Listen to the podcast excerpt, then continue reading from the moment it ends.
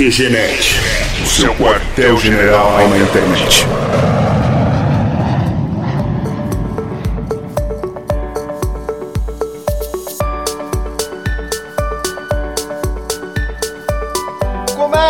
Mais um QG Podcast do QGNet.com.br. Aqui é o Marco falando, hoje eu tô aqui com o Thiago. E aí, brother? E aí, beleza? Estamos também com a importantíssima presença da Thalita mais uma vez. Oi lá. Oi lá, obrigada pelo importantíssima.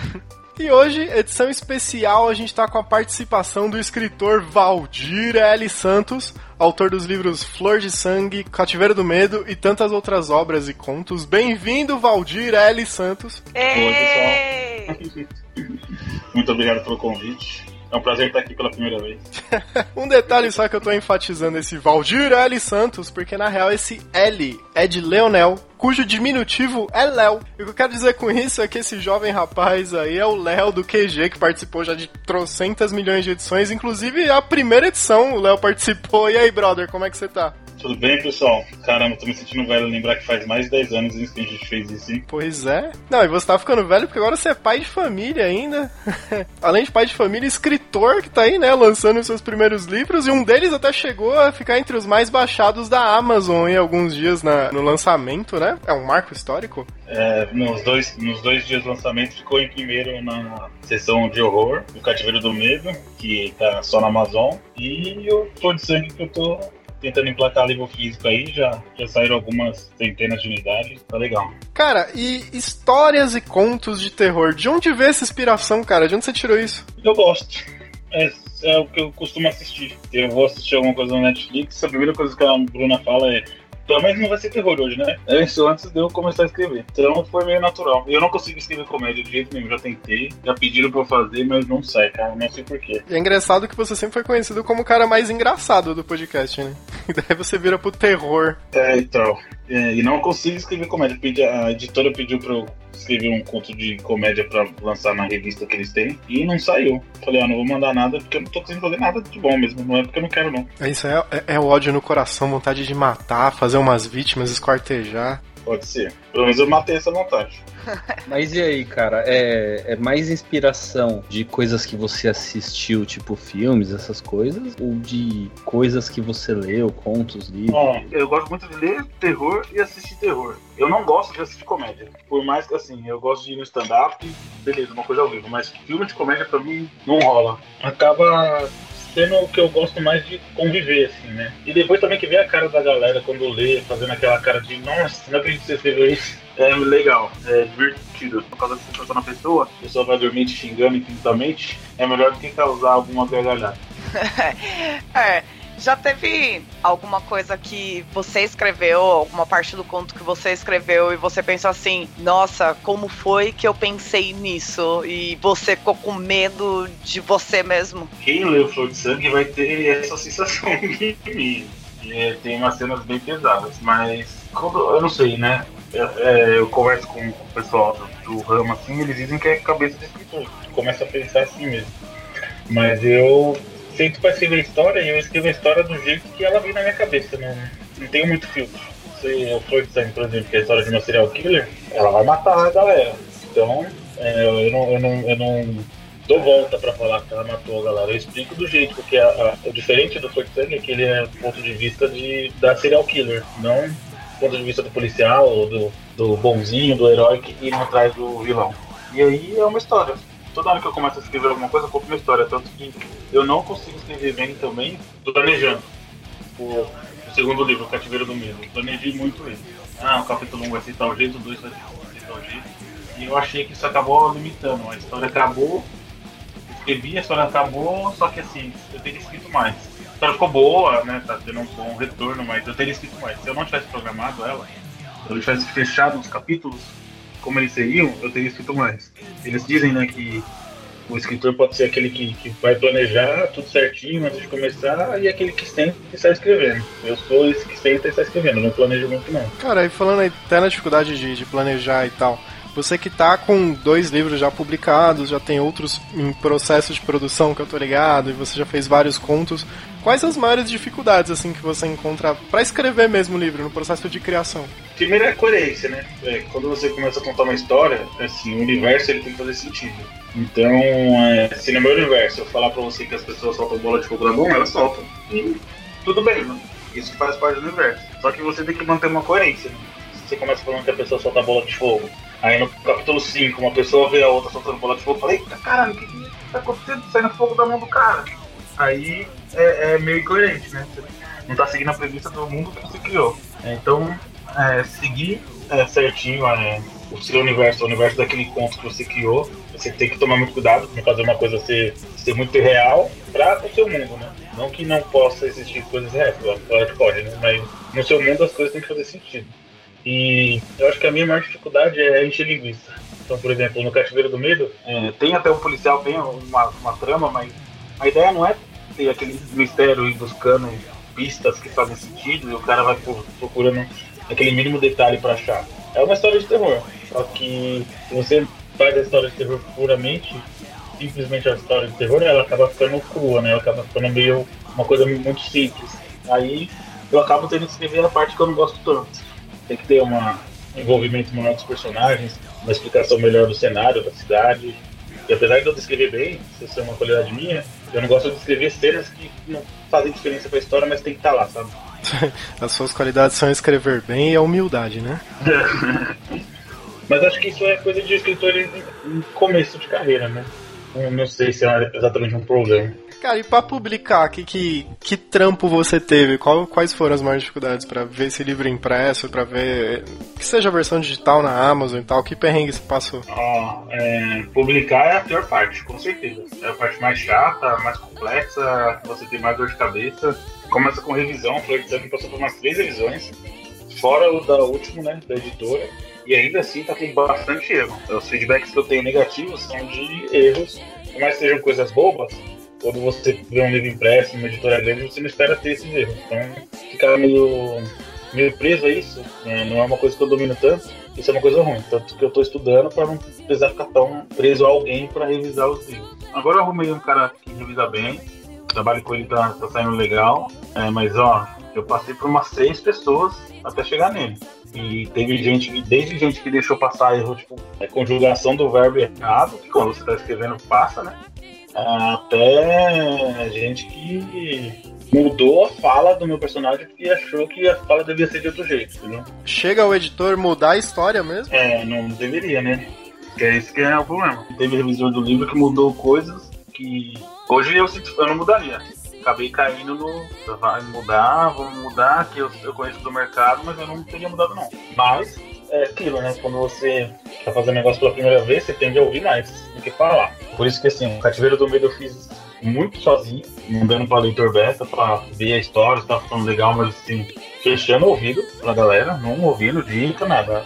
Vou escrever do meu jeito. E eu gosto muito mais dele, assim, do jeito que ele foi escrito, apesar de Sangue ter uma história mais complexa. E revisou e tá na Amazon, assim, até achei alguns erros, mas é que assim, erros que tá sabe, que falava, beleza, eu vi uma vez, o revisor viu uma vez e erro que dava passar. Mas o Flor de foi umas 4, 5 vezes e ainda assim no final teve erro. Então eu acho que a pior parte de publicar, a primeira é essa. O preço do livro fica muito caro. É, você vai, vai, vai disputar com um livro de mil páginas do Stephen King custa a mesma coisa do que o seu livro de 300 páginas. Só que a sua a impressão foi muito menor, né? Não, não tem como imprimir 5 mil, mil, livros, 10 mil livros, 15 mil livros. Então acaba ficando muito mais caro a impressão. Esse é um outro problema que a Amazon corrige, né? A Amazon você acaba conseguindo disputar melhor isso, que você não precisa se preocupar com, com preço, nem distribuição, nem valor, nem toda essa parte que a gente fica meio preso à editora. E divulgação. O cativeiro teve quase 600 downloads em dois dias. Foi em primeiro lugar na, no Kindle. Coisa pra caramba, certo? Por isso foi o primeiro. Só que retorno mesmo de comentário, qualquer outro tipo de coisa, não teve nenhum. Tem mais umas duas semanas isso. Tá aparecendo o podcast. É, então tá aparecendo o podcast. E assim, eu cheguei a divulgar no Facebook, aí você divulga, tem um monte de curtida, gente falando que o livro tá. Eu coloquei o primeiro capítulo, eu fiz aquela divulgação no Facebook, e tem muita gente comentando, nossa, muito legal. E assim, o livro é 6 reais na Amazon, é, é barato demais, né? E se a pessoa tiver o Kindle Unlimited, é, é de graça. E aí você vê uns dois dias o livro baixar 600 vezes. e duas semanas depois só ter um download, é um pouco decepcionante. Cara, assim, é, a Amazon, ela tá chegando agressiva no mercado brasileiro. Você acha que isso vai impactar na, na indústria de produção de, de livros e tal, do, pros autores aí novos? Porque deu a entender que ela facilita bastante a publicação de livro, né? Não, a, a Amazon facilita de uma maneira incrível. Assim, ela tem uma ferramenta para você criar o livro, inclusive o livro físico. Eu comprei uns livros no cativeiro, você tem como colocar. Fica caro também, tem 130 páginas, está 30 e poucos reais, 40 reais. Tipo assim, não dá para você competir. Vai ver um livro do Stephen King por 20 reais e o meu por 40 por metade das páginas, tá? um terço das páginas. Né? Não tem muito como, como competir ainda, porque a Amazon ela ainda imprime fora do país. Uhum. Então isso faz o livro ficar muito caro. Quando ela vier imprimir aqui, aí na parte de livro físico, aí eu acho que ela vai dar uma avançada no mercado. E isso que o Léo tá falando é genial, porque a Amazon tem esse recurso que eu não conhecia também, que ela. Alguns autores publicam só e-book por arquivo que o próprio autor produz em casa e tal. E a Amazon tá dando a opção de quem comprar esse livro pedir uma cópia impressa que a própria Amazon imprime por um preço mais alto, né, e manda na casa. Então o autor nem precisou se preocupar em, em procurar uma editora para fazer a versão física. Eu achei isso muito bacana e bem criativo. Só falta baixar o preço, né? É, ele, ele tem a opção de, de livro do autor. Então eu posso imprimir 999 cópias por um preço abaixo do que é vendido, mas o frete fica muito caro ainda, né?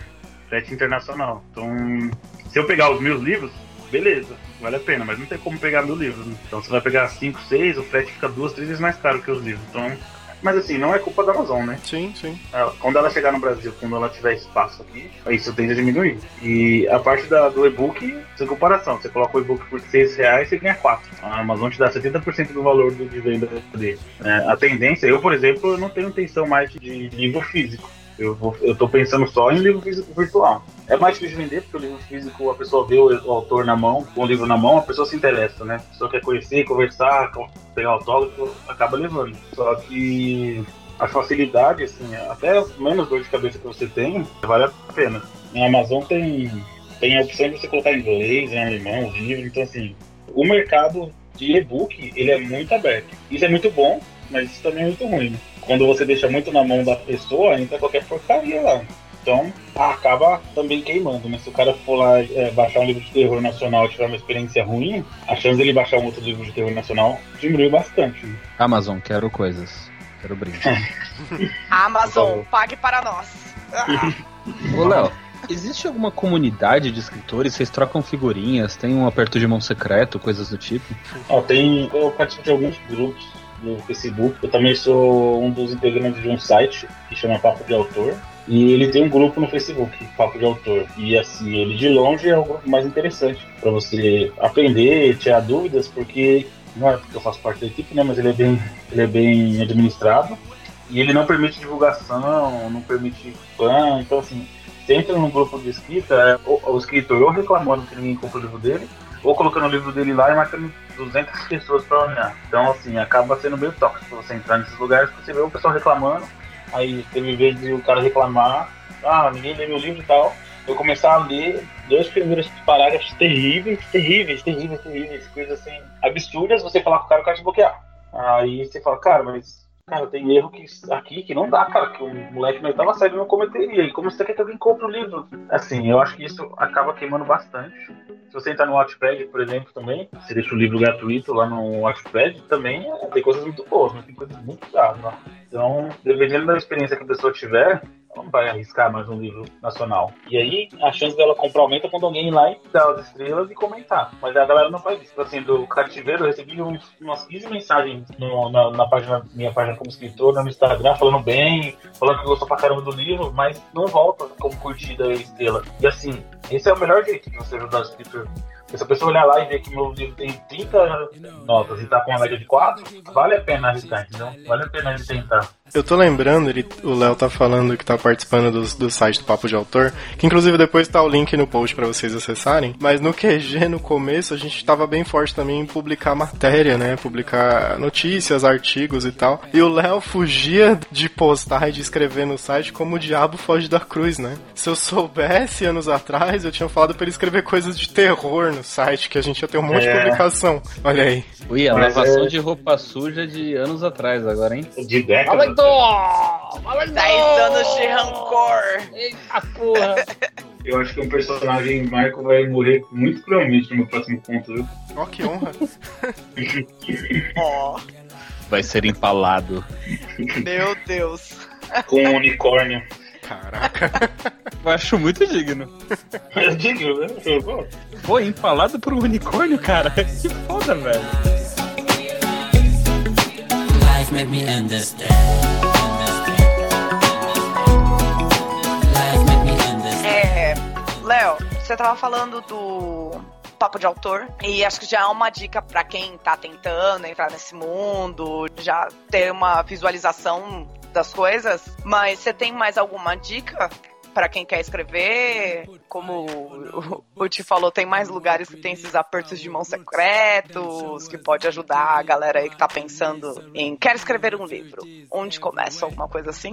Começando por lugar, tem o Diário de Escrita, da escrita também, né?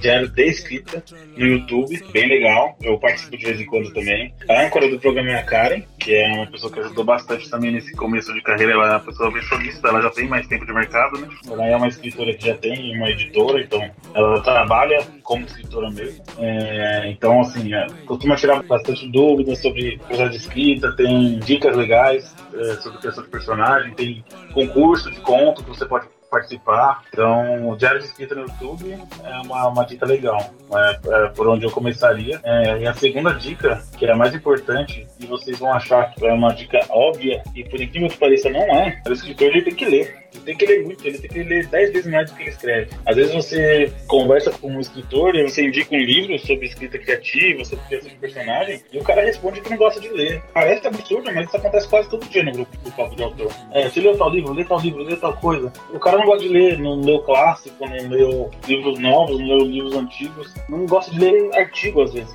E assim é impossível você ser escritor, né? É, fica um pouco difícil, porque se você não gosta de ler, como que você vai saber o que que na escrita de alguém te agrada e que talvez vai agradar quem está lendo você, né? É, é Então, exatamente. é, é uma dica que parece ser óbvia, mas faz total sentido e quem gosta de escrever precisa de fato ler, até para poder escrever melhor e tanto quanto você disse que passou por algumas revisões e tudo, então até para poder melhorar a escrita no sentido da língua mesmo, né, da língua portuguesa, conseguir fazer com que as coisas façam sentido e não se perder no, no livro, né? Sim, é. O mínimo, o mínimo que você vai ganhar é gramática e vocabulário, né? E sem contar as histórias, sem contar conhecimento. O mínimo que você aprende é escrever melhor mesmo, né? Até escrever um e-mail melhor. Então, assim, é... leiam bastante. O mercado literário não é fácil no Brasil. Você não vai ficar rico, você não vai ficar milionário escrevendo, não vai aparecer um Stephen King aqui no Brasil. É triste dizer isso, mas é a realidade. A galera gosta de assistir YouTube e Netflix. Mas isso não significa que você não possa seguir nessa carreira de escritor tendo os pés no chão, né? Como eu falei, eu tive um livro que foi o primeiro lugar na Amazon e uma, duas semanas depois não teve, teve só um download. Então, mesmo com toda a vitrine, a galera não baixa. E tem muita gente que, amigo meu que compra os livros, lê, gosta e fala, ó, foi o primeiro livro de autor, assim, iniciante nacional que eu comprei. Não compraria se não fosse meu amigo. Se eu não conhecesse você, se eu não soubesse quem você é. Então, assim, a gente tem a síndrome de vira-lata, né? Não adianta falar que não tem. Esse negócio da Amazon publicar muito facilmente acaba aumentando, porque a galera vai lá e lê o livro, um livro ruim, e aí acabou. Você estragou a experiência daquela pessoa no, no- na literatura nacional. Acaba convivendo com, com essas hipocrisias, né? Enquanto a galera reclama de um país que não lê, é, acaba lendo pouco e lendo autor estrangeiro. E quando lê muito também nacional, eu percebi alguns best-sellers aqui de escritores brasileiros, é muito americanizado. Então, por exemplo, ah, o cara escreveu um conto de zumbi na Avenida Paulista. Aí chega lá, tem o Jack, o Steve, e aí o exército chega e faz barricada, o exército vestido igual um sargento dos Estados Unidos. As pessoas agem como os americanos agem no filme e a gente tá no Brasil, né? Um país muito diferente. Você não vê isso. Eu tava estudando para um livro que eu quero escrever no ano que vem, eu não conseguia achar nada. Nada, nada, nada. Nada aqui no Brasil que, que seja brasileiro, sabe? Sei lá, um, um livro de zumbi no Rio de Janeiro que, que a milícia toma. Toma conta de de tudo, sabe? Na atualidade, né? Que a gente teve Jorge Amado aí que falou muito Ah, bem não, da sim. Bahia. Jorge Amado é é uma das poucas exceções que conseguiu viver bem co- como escritor, né? É um dos escritores mais traduzidos no Brasil. Ele é das exceções, né? Das poucas exceções, né? Sim. Eu tinha prometido aqui que eu não ia falar de política hoje, mas é essa- esse negócio que o Léo comentou de as pessoas não gostam de ler no grupo, as pessoas gostam de escrever, mas não gostam de ler e tal. É só um comentário. Eu acho que toda a crise política que a gente vive hoje, acho que até a América do Sul, em boa parte a responsabilidade disso é justamente pessoas que não gostam de ler, mas que gostam de dar suas opiniões e atuar nas paradas, mas que simplesmente não curtem ler, não gostam de perder tempo lendo, né? Tipo uma notícia, uma matéria algo assim. Mas é só esse parênteses, tá? É, é, é, é, Aliviou? é, é, Sim, sim. Só desabafar.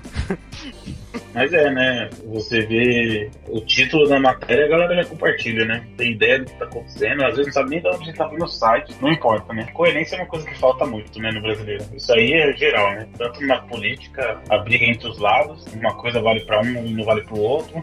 Quanto na literatura e no futebol, infelizmente a coerência, eu acho que a coerência é um dos problemas que a gente tem grave aqui no Brasil. Pô, e é, aproveitando falando aí de desabafo e tal, até uma observação que eu queria fazer que eu acho muito maneiro e eu admiro muito a história do Léo, porque não é alguém que nasceu com um histórico na família de escritor, não é alguém que tem um editor na família, ou um, uma editora que, de amigos que pode publicar, não é alguém que, tipo, desde pequeno escreve ou que seguiu esse caminho. É um cara que, assim como nós, trabalha numa empresa, tem seus horários de trabalhos, tem sua escala, tem sua família, tem seu filho pra cuidar, tem que pôr comida na mesa. E mesmo assim, depois de adulto, tinha o sonho antigo de escrever e resolveu ir atrás, estudar, aprender como é que faz, se aprofundar nisso. E tem aí hoje dois livros publicados, tá numa carreira que já começou super bonita, tá bem bacana. E acho que vai muito longe ainda, então, porra, é, eu admiro pra caramba o Léo, acho que é um exemplo pra quem, pra quem tá ouvindo. Até essas dicas que a gente tá dando de como começar a escrever e tal, pô, o Léo era um cara que trabalhava numa área de exatas, como técnico, engenheiro e tal, ele estudava, e mesmo assim ele conseguiu escrever um livro e foi até o final, dedicou um tempão, se dedicou àquilo, a uma coisa que ele gostava, e realizou, né? Então, é, acho que é um exemplo pra todo mundo aí que tá ouvindo, e fica a dica pra todo mundo que isso é muito maneiro mesmo. Meu povo,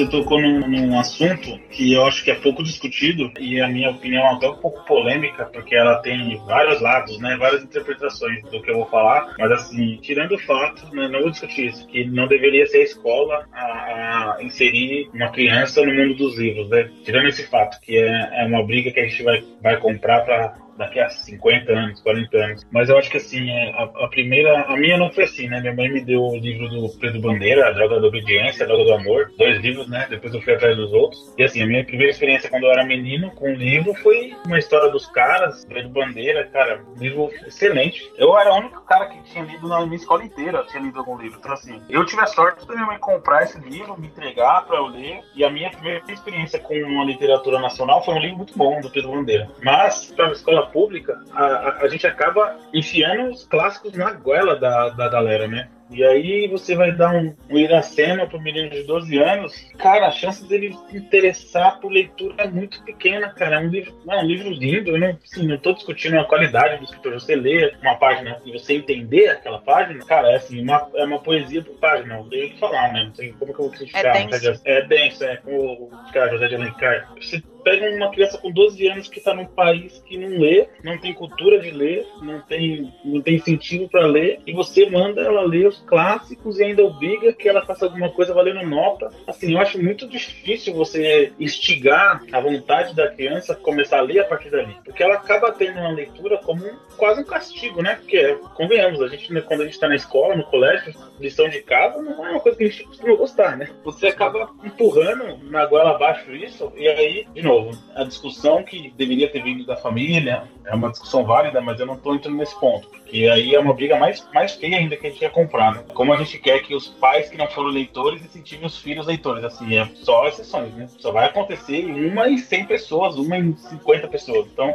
eu acho que assim, é, a gente tinha que começar a inserir a leitura mais jovem na escola e com livros mais, mais gostosos de ler, mais assim, você. Mais aventuras ou comédias, dramas, não importa o estilo. É, e menos, de novo, você lê um Iracema, cara, você lê uma página, parece que é uma poesia. Mas assim, eu, como escritor com 30 anos, eu tenho que olhar cada 10 palavras, eu tenho que procurar no dicionário o que significa homem, entendeu? Uma criança não vai fazer isso, cara. Ela não vai parar pra ler. Ela, primeiras duas páginas que ela lê, ela vai procurar um resumo na internet. Se quem tá ouvindo pode comentar quantas vezes leu realmente um Brás Cubas, Iracema. Ai, acho que você tá traumatizado, porque na minha época na escola eu li Os Caras pela escola, eu li Pai Sem Terno e Gravata, Fábrica de Papel, eu li vários livros paradidáticos, acho que a partir dos 12, sexta série, sétima série, e acho que começou a entrar nessa parte mais densa aí, que mesmo assim é, é difícil, eu já tinha de 14, 15, 16, começando a ler Memórias Póstumas, Macunaíma, que eu pegava o dicionário a cada cinco palavras, mas mesmo assim ainda era engraçado, porque este livro é engraçado, e acho que você tá traumatizado, cara, sua escola te traumatizou. Não, mas eu, eu realmente acho que ele tem um ponto aí, porque Sim. é muita exceção quem realmente pega pra ler os livros, né? É muita exceção. Muita exceção. E mesmo pegando pra ler, levou muito tempo. Por exemplo, eu mesmo li os livros porque eu era muito coxinha na escola pra algumas coisas. Ah, Mas você pega tipo um Primo Basílio, Memórias de um É. Sargento de Milícias. Aham. Eu realmente parei pra sentar pra entender quando eu fui prestar vestibular, porque eu precisava fazer isso. Mas eu tinha entendido meio que por tabela, assim, visto mais ou menos umas palavrinhas, uma ou outra, só pra responder a prova. E foi uma, uma leitura muito por tabela. E grande parte das pessoas que eu conheço leram resumos mesmo. Cara, eu lembro que eu ganhei Quincas Borba. Eu li, assim, eu ganhei, e eu li porque eu queria mesmo, eu tinha ganhado, achava maneiro, mas eu achei, cara, foi torturante ler o livro. Eu peguei uma impressão que, tipo, leitura é um negócio maçante, mas aí depois eu comecei a me interessar quando eu comecei a ler esses best-sellers pra adolescente, tipo, na época, acho que eu tava no quarto Harry Potter, eu comecei a ler o primeiro, e eu vi que era uma outra coisa, uma leitura mais fluida, engraçada e tal. Então, é, eu comecei a pegar gosto pela leitura justamente por esses que não eram obrigatórios da escola, né? Isso mostra que toda leitura é válida. Eu lembro quando saiu o Crepúsculo. Todo mundo falou que a autora não escrevia muito bem, não era muito assim, era historinha de adolescente, não sei o que, não sei o que lá, mas foi um best-seller. E aqui no Brasil vendeu bastante também. E é uma porta de entrada para as pessoas começarem a ler mais. Como para você foi Harry Potter, eu não tiro esse, esse mérito, vai, de Crepúsculo, por mais que seja uma história que não me atrai, eu não leria isso. Mas para um jovem que tá começando a ler, talvez seja maravilhoso e a pessoa vai começar a ler mais e até chegar nessas histórias que são mais densas e que precisam de uma interpretação muito maior, né? De entender mesmo ali o que, que tá acontecendo, porque nem sempre o autor vai te dar tudo de bandeja na mão, né? E isso é, isso é bom também. Sim, é. Não, Crepúsculo não. Não, mas, mas assim, no meio literário, fora que eu, eu concordo com a Thalita, assim, tem que ler. Tem que ler. Tem muita gente que começa a ler Crepúsculo e pula pra uma coisa. Assim, o Crepúsculo é, é um best-seller porque ele atingiu o público certo. Assim, tem gente que tinha muito interesse em ler o que, a história que ela tava contando.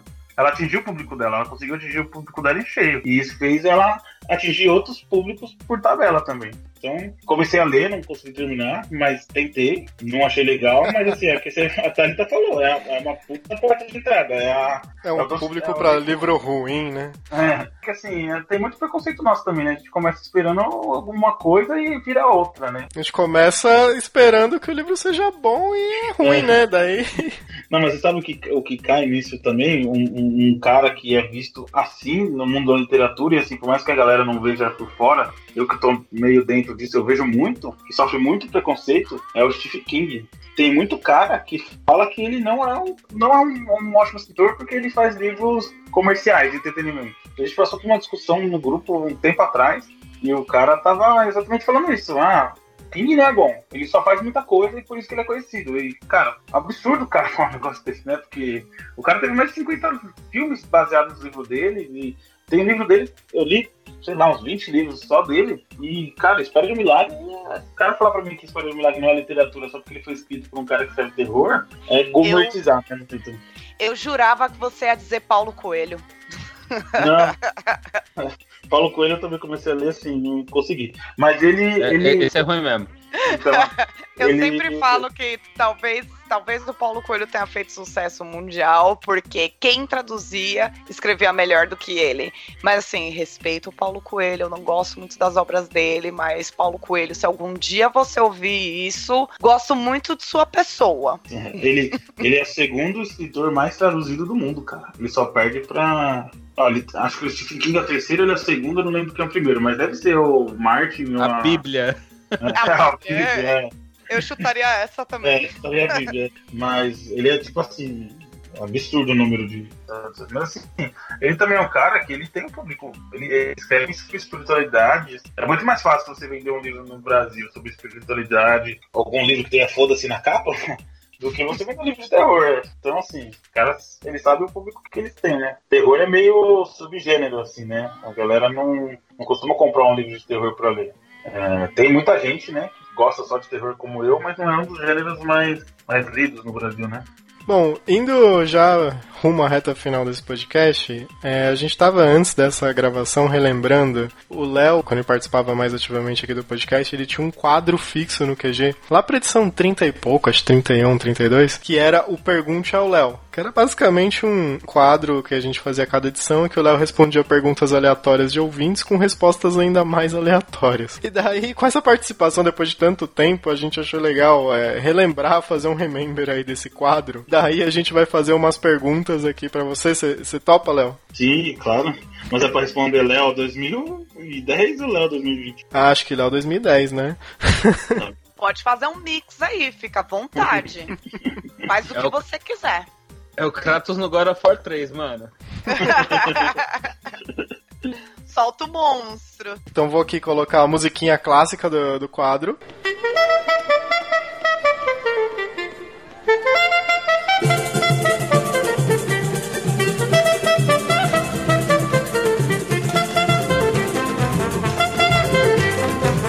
Pergunte ao Léo, começando mais uma edição. Léo, a Terra é plana, redonda ou em formato de rosquinha?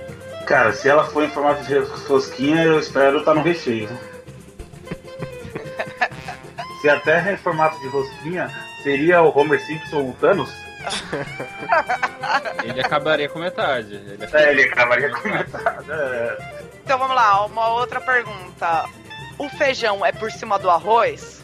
Cara, eu sou gordo, então eu como lasanha com estrogonofe, salada de maionese, arroz, feijão, e aí eu, às vezes o arroz fica por cima da lasanha, então eu acho que eu vou incomodar os dois lados pro meu prato de comida, viu? Léo, pra desligar o Windows, por que precisa clicar em iniciar? É, pra você começar a desligar. Faz Faz sentido. sentido. É. Léo, considerando a diversidade macroeconômica e a polarização em que o país e o mundo está vivendo atualmente, qual é a solução para a crise econômica mundial que estamos vivendo nesses últimos anos? Tocar a caneta azul, azul caneta no alto-falante mundial. Alto-falante mundial. Tenho certeza que a gente tem te- tecnologia para isso já. Ah, com certeza, com certeza. Fiz a lição de casa, ouvi os podcasts antigos. Dá pra fazer um revival aqui de uma pergunta que já fizeram pra você, que era: Por que o Pato Donald não usa calças, mas usa toalha quando sai do banho? Ah, porque ele tá com a bunda molhada, né? Ele tá se enxugando. Pra caralho. Cara, se você fosse o rei do mundo, qual seria o seu primeiro decreto? Cara, que, que mundo maluco é esse que quer me colocar como rei, cara? a primeira coisa que eu ia fazer é essa pergunta, cara. Quem foi o maluco que me colocou? Vocês já leram o Guia do Mochileiro da Galáxia? Sim. Já? Então, eu esqueci o nome do, do rei da galáxia, vocês vão lembrar. Era o pre- Não era o rei, não, era o presidente. É, o presidente. O Zafrod, Bibobrox, alguma coisa assim. É o Zafrod. Zafrod. Eu seria mais ou menos ele. não sei porque eu tô aqui, não sei pra onde eu tô indo. Só que eu tô indo. Faz sentido.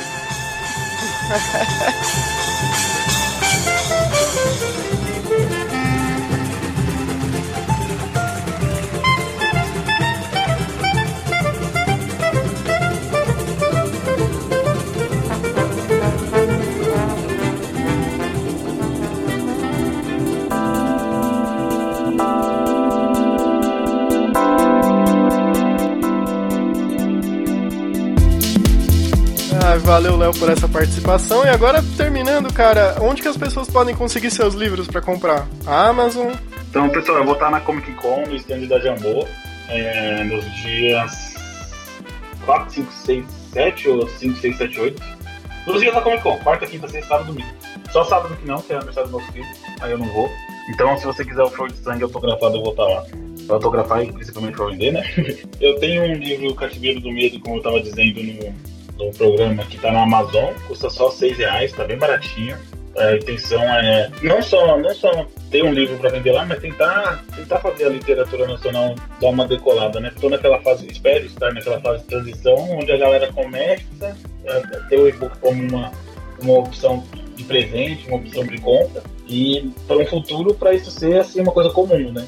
A ideia de eu deixar o cativeiro do meu mais barato possível é essa, é divulgar literatura. Fala assim, a gente tem coisa boa aqui, é lógico que eu estou aprendendo ainda, mas tem coisa boa para a gente fazer é, pra gente ler, nacional. Então eu tenho a página escritor Valdir L. Santos no Facebook e Instagram Valdir L. Santos. E eu tô quase terminando. Na verdade, eu acho que até quando eu- esse podcast for ao ar, eu já vou ter terminado. Eu já terminei a escrita, né? Tô terminando a capa e a revisão do terceiro livro, que na verdade é uma novela, né? Novela que eu digo é no número de páginas, né? Não vou entrar não. Essa briga aí é uma coisa confusa, mas tem romance, noveleta, novela, conto. Então é. Eu vou lançar um livro curto na Amazon que chama Tão Intragável e Ilha dos Corpos. É, tá terminando a capa. Eu tenho contos no curtosfantásticos.com.br, que é uma antologia de contos de um concurso que eu fui finalista e tá de graça. Tem muitos contos bons. É, o meu eu não ganhei, fiquei entre os cinco melhores, mas tem, tem contos muito legais lá, vale a pena baixar, de graça. curtosfantásticos.com.br. É isso. Por enquanto é isso. Boa. E depois vou adicionar todos esses links lá no post pra vocês darem uma olhada. E só uma curiosidade que eu lembrei agora. Se você olhar no Quem Somos do QGNet, tem um link pra página do Facebook do Léo também. Vale a pena dar uma olhada lá. E é claro, no post vão ter todos esses links aí. É, aproveitando até um aviso, a gente também vai estar lá na Comic Con no domingo, no dia 8. Então, se quiserem conhecer a gente, trocar uma ideia, é só achar a gente. Vai ser difícil, mas talvez, quem sabe, assim... Talvez, talvez eu esteja de cosplay, talvez. Ó. Eu tô pensando em ir. Ah, porque assim, o personagem do, do Flor de Sangue é uma médica, né? A serial killer. Eu tava pensando em ir vestido com o médico. Um jaleco sangrando, um jaleco. É, então, eu ia pedir a sua ajuda. Eu, tenho jaleco aqui, velho. Eu tenho jaleco Ah, aqui, mas é extra, extra G? G? G mais? Bom, é, eu preciso conferir, cara. Mas serve em mim, serve em você, velho. Léo, obrigado pela participação. Como você deve lembrar, a porta tá sempre aberta. Sempre que quiser voltar, apareça aqui, grave com a gente outros temas também, falando de outros assuntos, as- assuntos mais engraçados, mais sérios, o que você quiser. As portas vão estar sempre abertas. Muito obrigado aí, valeu mesmo pela participação. Valeu, pessoal, pelo convite. E eu, sempre que vocês quiserem, vocês me avisam que eu participo. Aproveita que eu ainda não sou famoso. Quando eu for famoso, aí vai ser um pouco mais difícil, né? Olha só. O cachê vai ficar mais alto, não é mesmo? É, é, infelizmente, eu tenho que seguir a onda do mercado, né? Acho justo. Ah, se você recusar, a gente chama o Paulo Coelho e foda-se. Tá bom, como um bye pra, pra minha pessoa, tá bom. Comentem o que vocês acharam dessa edição lá em qgenet.com.br. Tem também a nossa página no Facebook e o nosso perfil no Twitter, é arroba QGNet. Lembrando que a gente também tá no Spotify, no Deezer, Google Podcast, Apple Store e todos esses agregadores de podcasts. E até a próxima edição e até a Comic Con, que a gente vai por lá, a gente vê por lá. Um grande abraço para todos vocês. Falou, galera. Beijo. Beijo pra todo mundo. Talvez eu esteja vestida de Edward, mas não sei. Na Comic Con. Monte Até. de tesoura? eu, não vou, eu não vou deixar você comprar nenhum livro, meu. Aí vão achar que é o vocalista do The Cure, né, cara? Vai ser, vai ser uma loucura.